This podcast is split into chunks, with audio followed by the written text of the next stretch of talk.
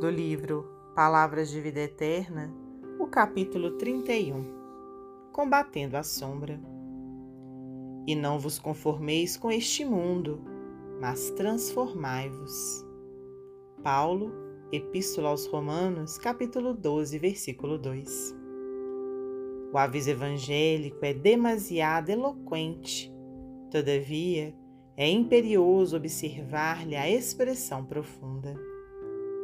O apóstolo, divinamente inspirado, adverte-nos de que, em verdade, não nos será possível a tácita conformação com os enganos do mundo, tanta vez abraçados espontaneamente pela maioria dos homens.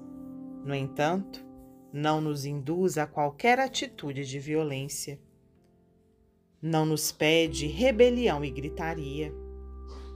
Não nos aconselha azedume e discussão.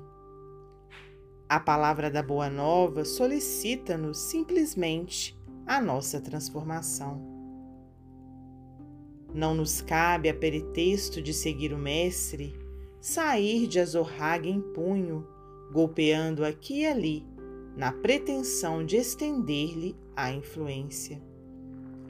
É imprescindível adotar a conduta dele próprio que, em nos conhecendo as viciações e fraquezas, suportou-nos a rigeza de coração, orientando-nos para o bem, cada dia, com o esforço paciente da caridade que tudo compreende para ajudar. Não movimentes, desse modo, o impulso da força constrangendo semelhantes a determinadas regras de conduta diante da ilusão em que se comprazem. Renovemo-nos para o melhor. Eleva o padrão vibratório das emoções e dos pensamentos.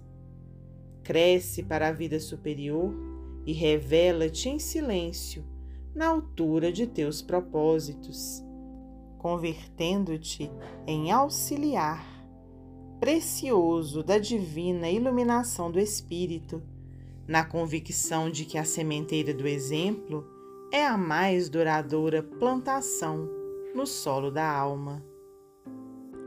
Não te resignes aos hábitos da treva, mas clareia-te por dentro, purificando-te sempre mais, a fim de que a tua presença irradie em favor do próximo a mensagem persuasiva do amor para que se estabeleça entre os homens o domínio da eterna luz.